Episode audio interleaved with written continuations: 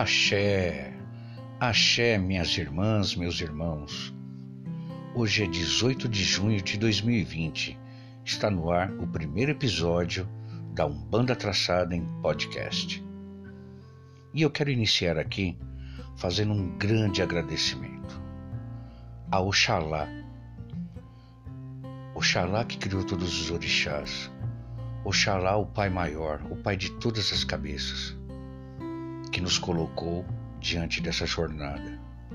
Agradecer a meu pai Oxóssi, minha mãe Inhaçã, meus orixás, dono do meu ori. Quero agradecer especialmente a escola de podcast, Edward e Jefferson. O entusiasmo de vocês fizeram com que essa nossa jornada existisse. Se esse primeiro episódio está indo ao ar, é porque vocês foram fundamentais no entusiasmo, na certeza e no objetivo de falar que esta era uma melhor forma de comunicação com as pessoas. Pode até não ser a melhor, mas temos plena convicção de que vamos falar não só para umbandistas, mas vamos falar para todos que quiserem conhecer a Umbanda. Sabemos que a internet, o mundo virtual, está cheio de vídeos, Facebook cheio de textos. Eu mesmo escrevo textos. Mas a gente tem uma coisa importante a fazer: é ouvir. Ouvir uma coisa nova, ouvir uma coisa diferente sobre a religião de Umbanda despretensiosamente, sem teorias e verbalizações complicadas. É a Umbanda descomplicada, simples, direta e objetiva. Então, Edward e Jefferson, meu muito obrigado, meu agradecimento muito especial a vocês dois por estarem fazendo com que esse projeto nasça exatamente no dia de hoje. Meus irmãos, minhas irmãs, eu sou pai Jordão de Oxóssi, tenho 38 anos dentro da religião, tenho uma vida fora da religião, sou contabilista, corretor de imóveis e tenho minha vida, meu trabalho além da religião. Sou pai de dois filhos, tenho 11 netos e adoro música, adoro ler, adoro escrever e, por incrível que pareça, estou gostando muito de falar para vocês. Sou um cinéfilo inveterado, adoro cinema, assisto três a quatro séries em seguida, simultaneamente. Então sou uma pessoa comum, como qualquer outra. O sacerdócio é apenas uma parte da minha vida, mas uma parte importante. Uma parte com a qual eu me dedico e amo fazer isso não só para os meus filhos de santo, mas para as pessoas que precisam. E a importância disso para mim vem de quando eu me descobri um bandista. Foi ainda quando tinha meus seis anos de idade, ou antes disso até, quando meu pai era ogã num terreiro e minha mãe era uma médium virante. Então, praticamente, eu estou na Umbanda desde então. Estou fazendo aquilo que os meus mentores pediram. Então, se cheguei até aqui, eu cheguei por força dos meus orixás, dos meus mentores, pelo entusiasmo desses dois grandes professores, que é Edward e Jefferson. Também quero dizer para vocês que a partir de agora, nessa jornada, nós vamos falar de um banda sim, mas também vamos ter convidados, entrevistados, para estar dando mensagens importantes para vocês. E vamos dialogar não só com bandistas, mas com outros segmentos da religião, candomblecistas, espíritas, católicos, evangélicos progressistas, sem distinção nenhuma. Vamos falar com todos. Nós queremos ouvir a opinião das pessoas sobre a Umbanda. E nós queremos desmistificar a Umbanda. E por que desmistificar, meus amigos? Porque quando nós falamos queremos desmistificar a Umbanda, não é porque ela tem vários mitos, mas porque todos têm uma compreensão da Umbanda diferente. A primeira coisa que nós devemos entender: nós não somos uma religião politeísta, não acreditamos em vários deuses. Nós acreditamos no Criador, aquele que criou a terra, que criou a água, o ar, o mar, os animais e a nós mesmos. Acreditamos em Jesus. Só que o nome dele para nós é Oxalá. Só isso. O sincretismo religioso presente na Umbanda. Acreditamos que Oxalá deu sua vida por nós, criou os orixás, que são divindades.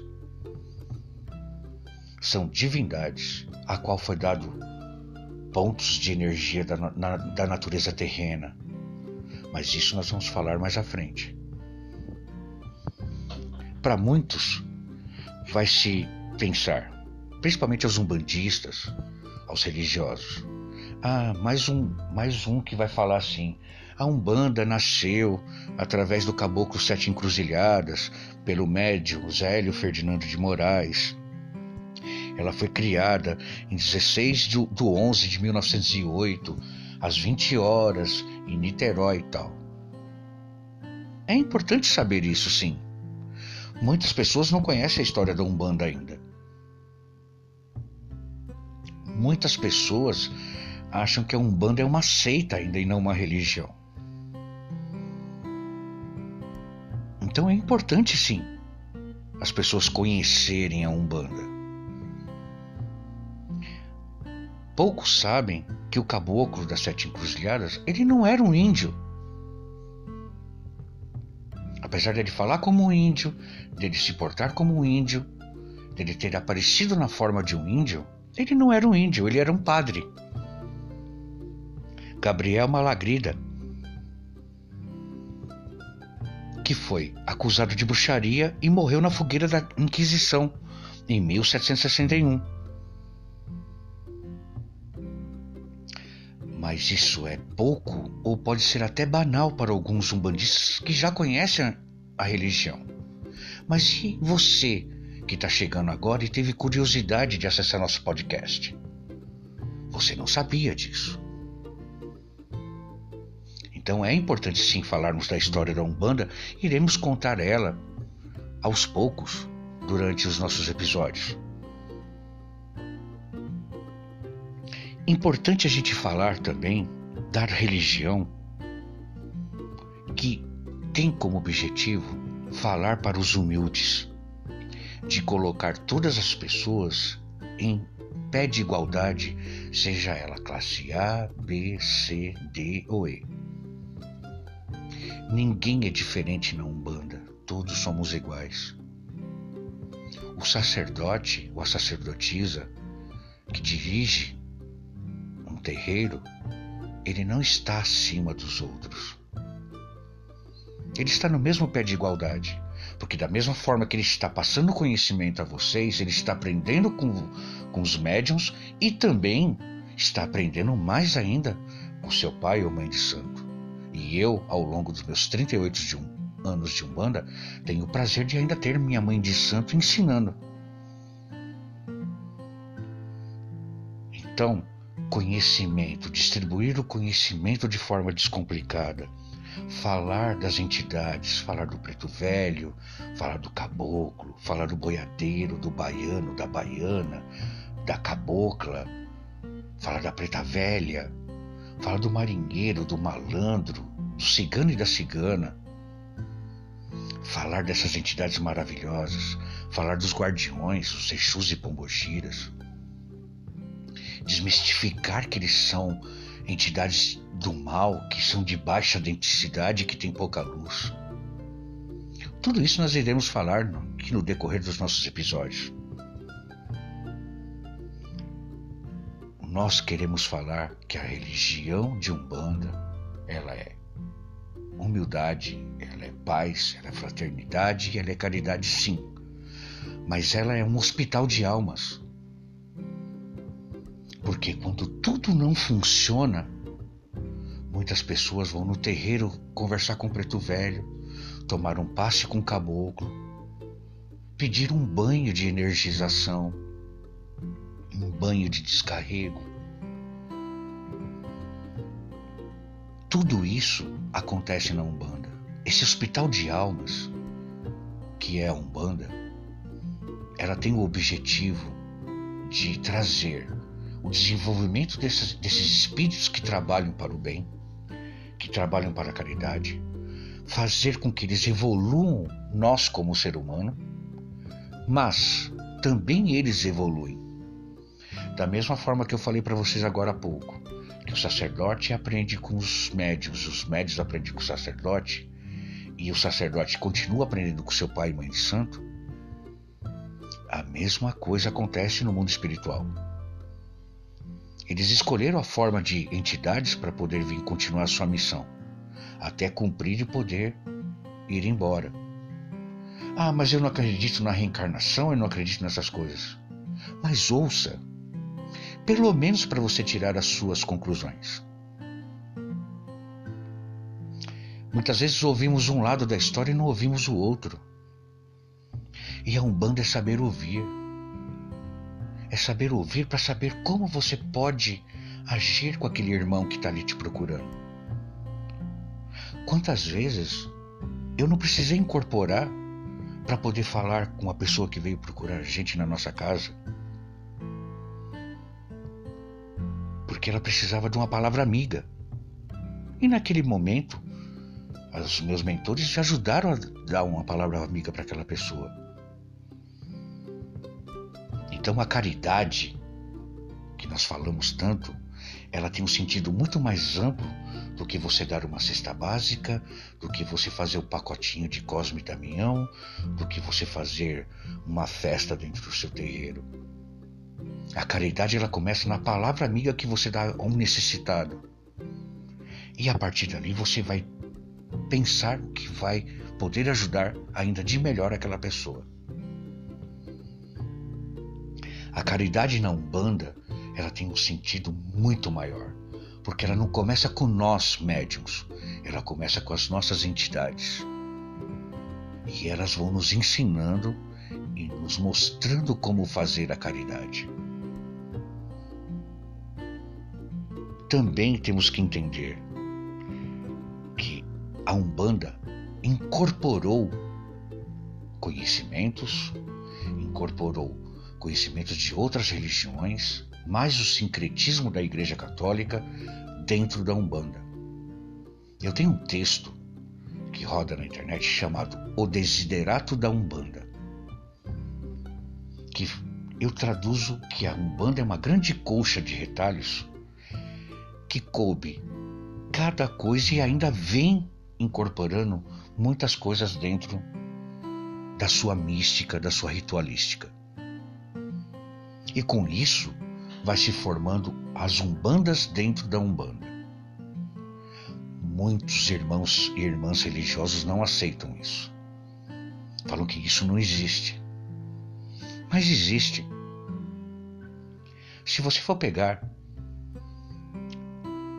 candomblé, muita gente já ouviu falar que o candomblé tinha nação Jeje, Jejimarri, Queto, Angola, Nagô, Omolocô. A Umbanda não é diferente, porque a Umbanda foi criada por Zélio de Moraes através do caboclo das sete encruzilhadas. Mas depois dele veio Mati Silva, Rivas Neto, veio outros, outras personalidades até chegar Rubens Saraceni todas essas umbandas desses autores que eu citei aqui têm um nome diferente. Umbanda esotérica, umbanda iniciática, umbanda popular, a umbandã. Umbanda de Omolocô, Umbanda traçada, que é a qual Umbanda que eu pertenço. A Umbanda Sagrada de Rubens Saraceni. Então nós temos Umbandas dentro da Umbanda.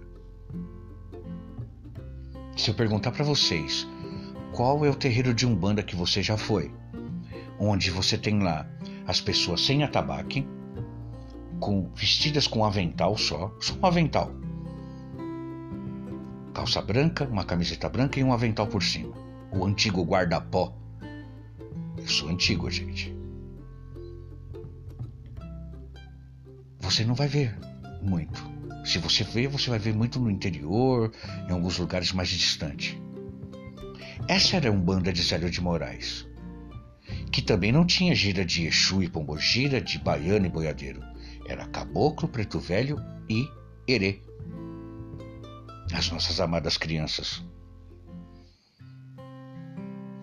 Então nós temos sim a Umbanda dentro da Umbanda, nós temos diferentes tipos de Umbanda praticadas hoje no país inteiro.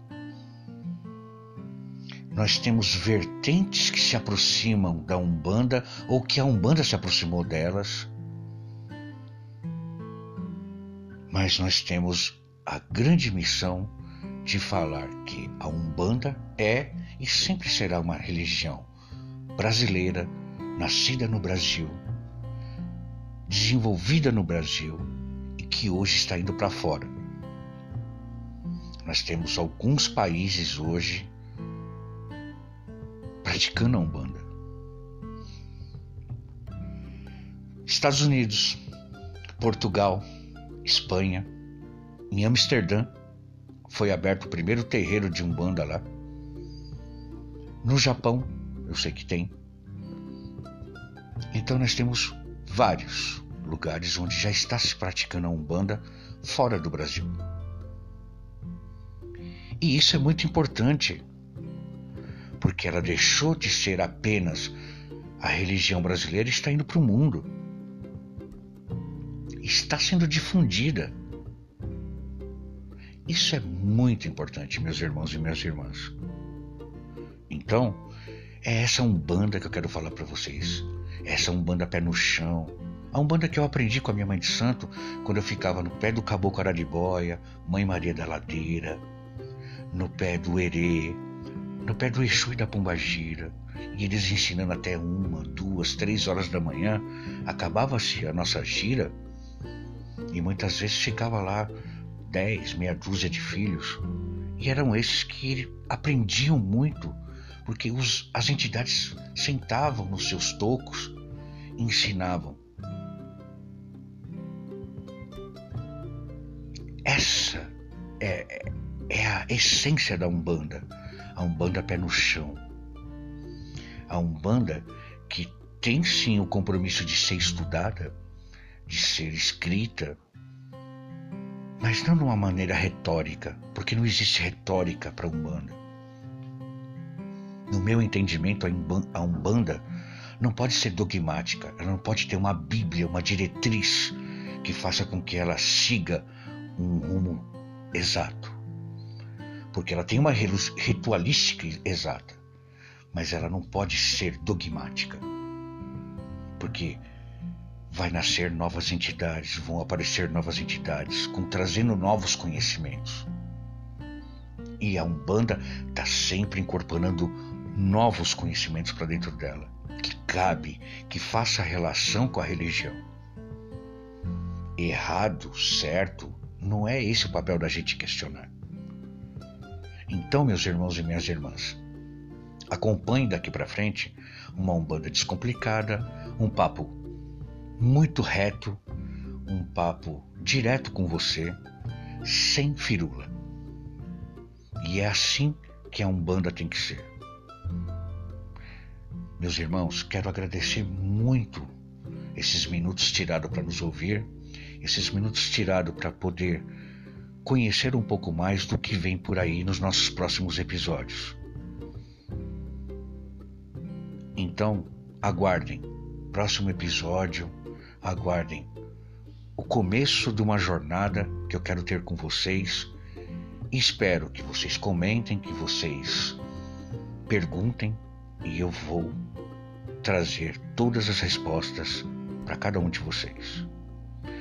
Um grande axé, que Pai Oxalá abençoe a vida de cada um de vocês e a família de cada um de vocês.